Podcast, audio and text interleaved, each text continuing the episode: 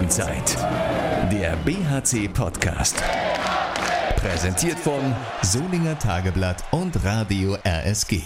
Ist es wirklich das verflixte zweite Jahr oder doch nur der Auswärtsfluch, der noch mal kurz vorbeikam? Hallo, ich bin Thorsten Kabitz von Radio RSG und das ist der BRC Podcast mit einer aktuellen Spieltagsfolge. 24 zu 27 hat der Bergische HC bei den Füchsen Berlin verloren. Ein Ergebnis, das man mal wieder mit einem knappen Da war mehr drin abhaken könnte. Aber gerade nach diesem packenden, intensiven Match in der Max-Schmeling-Halle gibt's doch noch mal einiges zu besprechen. Über das Spiel, die Spieler und auch die Schiedsrichter. Das tun wir, haben Stimmen zum Spiel unter anderem von Mr. 100% Jeffrey Boomhauer und wir hören bei Maciej Maczynski nach, wie es war, nach elf Monaten Zwangspause endlich mal wieder in der Handball-Bundesliga auf der Platte zu stehen. Schade eigentlich. Das war so mein erster Gedanke nach diesem Spiel in Berlin. Denn dass es so lange so knapp bleibt in der Hauptstadt, das hätten vorher wohl nicht alle erwartet. Bis kurz vor der Pause waren die Löwen dank starker Abwehr absolut auf Augenhöhe. Dann macht Berlin zwar noch das Führungstor zur Halbzeit, aber auch das hat den BHC nicht aus der Bahn bringen können. Bis, ja, bis zur 38. Minute, als ich das erste Mal dachte, oh, jetzt könnte kippen. 14 zu 17 liegt der BHC da zurück, macht aber dann in einer ganz starken Phase eine 18 zu 17 Führung da daraus, unter anderem durch zwei Tore von Fabian Gutbrot. So ging es dann weiter und bis zur 52. Minute habe ich persönlich noch an die Sensation geglaubt. Bin mal gespannt, wie es Thomas Rademacher aus der Sportredaktion des Solinger Tageblatts erlebt hat. Der war für uns in Berlin im Fuchsbau live dabei. Tom, warum kam es am Ende doch anders und was waren aus deiner Sicht die entscheidenden Momente in diesem Spiel? Ja, Thorsten, das war schon ein aufregendes Spiel hier in Berlin. Der BAC kam wirklich sehr, sehr lang für einen Sieg in Frage, hat äh, gut mitgehalten in der Abwehr, gut gespielt, gespielt, ähm, gutes Tempospiel gehabt, vor allem in der ersten Halbzeit und äh, in der zweiten Halbzeit dann eben auch aus dem Rückraum getroffen. Das waren am Ende Kleinigkeiten und lag dann vor allem an so einer entscheidenden Phase, wo die Löwen ihre Chancen nicht machen, kurz vor Schluss, und äh, Berlin sie macht. Ja, da waren die Berliner einfach ein bisschen abgezockter, das muss man dann einfach so sehen und haben das Spiel auch letztinstanzlich verdient gewonnen. Äh, der große Aufreger aus meiner Sicht war tatsächlich das Tor von Thomas Babak, was hinterher nicht gegeben wurde. Also der Torschiedsrichter hat es erst angezeigt als Tor, äh, dann ist es hinterher nicht gegeben worden. Äh, vom Feldschiedsrichter, der ja eine, eine viel schlechtere Perspektive hat, zurückgepfiffen und völlig unabhängig davon, ob das jetzt stimmt oder nicht, äh, ob der Ball jetzt drin war oder nicht. Ähm, in der Wiederholung sah es auch so aus, als ob er drin war. Äh, aber auch selbst wenn er klar nicht drin gewesen wäre, nur weil sich ein Silvio Heinevetter da so aufregt, ähm, können doch Schiedsrichter nicht hergehen und äh, eine Entscheidung zurücknehmen auf einer Basis, die ja nicht mal der Schiedsrichter gefällt hat, der viel, viel besser postiert war. Der hat nämlich zuerst auf Tor eben auch entschieden. Von daher, das, das finde ich ein absolutes Unding und das wirft kein gutes Licht auf diese beiden Schiedsrichter äh, dass man sich da noch so beeinflussen lässt. Äh, aus meiner Sicht dann wirklich einfach nur von einem renommierten Spieler. Das war ganz, ganz schwach. Soll nicht so rüberkommen, dass man jetzt denkt, ja gut, äh, deswegen hat der BRC verloren. Das war sicherlich nicht der Fall. Die Füchse waren dann doch ein Deut besser. Das muss man schon so sehen. Rudelfunk. Und trotzdem haben sich einige Löwen in dieser Partie Top-Noten und Top-Quoten verdient.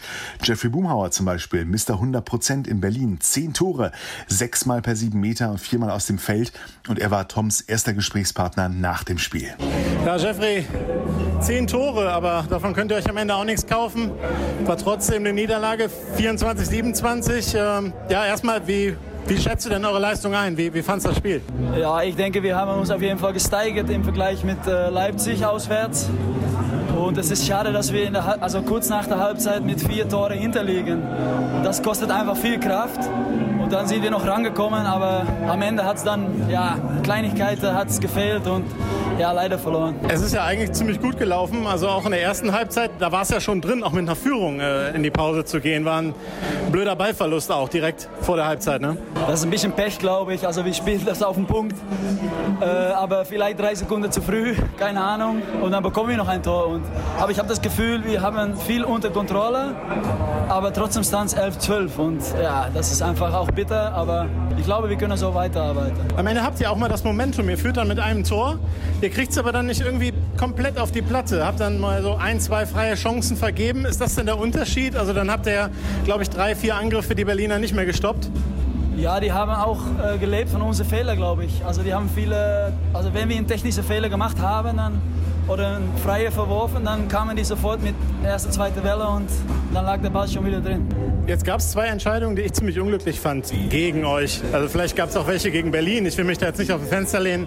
Aber eine war, dass ich glaube, äh, Mandalinic stand im Kreis beim Abschluss und die andere war, am Ende äh, wird das Tor zurückgenommen, weil Silvia Heinevetter sich beschwert. Wie siehst du denn die beiden Szenen? Also ich verstehe nicht, dass der Feldschiedsrichter das zurückpfeift. Und ich, ja, ich war auch einfach, wie kann man das so pfeifen?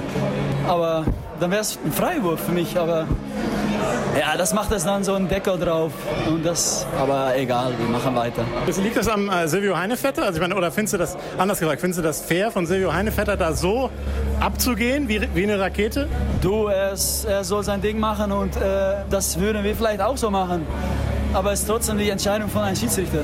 Und äh, ob das jetzt Silvio Heinevetter oder Angela Merkel ist, das ist egal. Alles klar, ich danke dir. Gute Einfahrt, ja. Tom, wir sollten eine neue Rubrik einführen, der Boomhauer der Woche. Ja.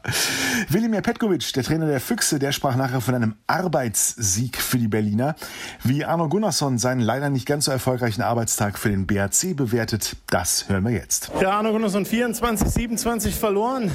Wie siehst du denn, wenn wir mal weg von den Schiris natürlich gehen, wie siehst du denn äh, eure, eure Leistung heute? Also ihr wart ja sehr, sehr lange dran, ihr kamt hier für einen Sieg in Frage. Woran lag es, dass es nicht geklappt hat? Klar haben wir nicht äh, das Spiel verloren wegen Schiri, das ist nicht so. Wir, ich fand, dass wir haben äh, gut gedeckt, äh, eigentlich das ganze Spiel. Äh, wenn wir haben äh, sechs gegen sechs gespielt, dann hab, fand ich, dass äh, Berlin hat äh, kaum, kaum Chance gehabt.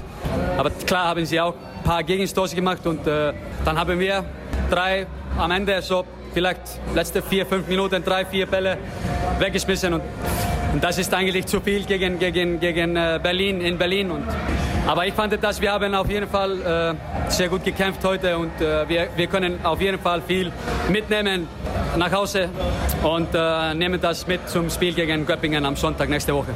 Danke dir, gute Heimfahrt. Am 11. November 2018, so lange ist her, stand Maciej Maczynski das letzte Mal für den BAC auf dem Feld.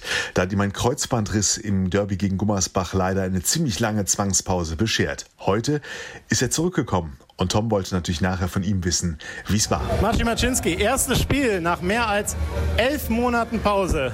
Wie war's? Äh, schon gut, leider äh, verloren. Das ist natürlich äh, nicht so super, wie habe ich mich gewünscht. Aber ja, schon, äh, für mich persönlich war, war schon gut, muss ich sagen. Ja. Hast dich auch sicher gefühlt? Also sah zumindest so aus, hat keine Angst? Nein, nein, auf gar keinen Fall. Also ich auf dem Feld, wenn ich war, war alles, alles, alles in Ordnung.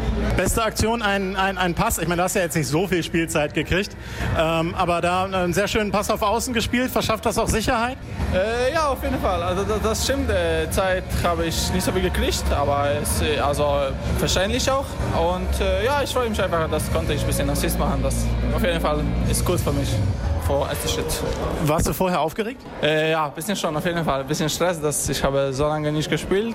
Aber wenn ich war also auf dem Feld schon, das ist alles weg, glaube ich. Alles, alles entspannt dann. Und einfach Fokus von dem Spiel. Danke dir.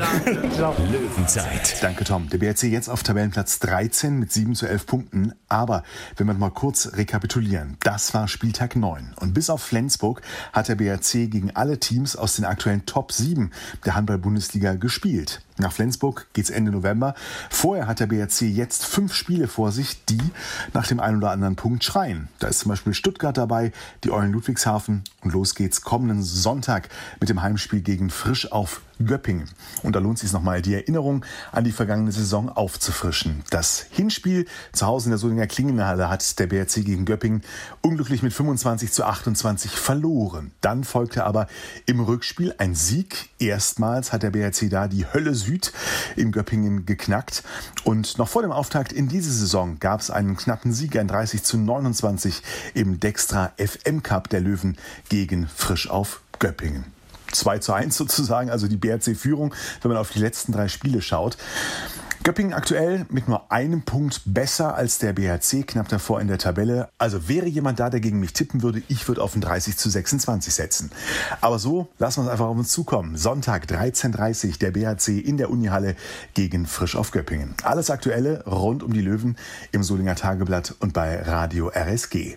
Dankeschön für heute, fürs Zuhören. Bis zur nächsten Folge der Löwenzeit. Dann auch wieder mit einem Studiogast.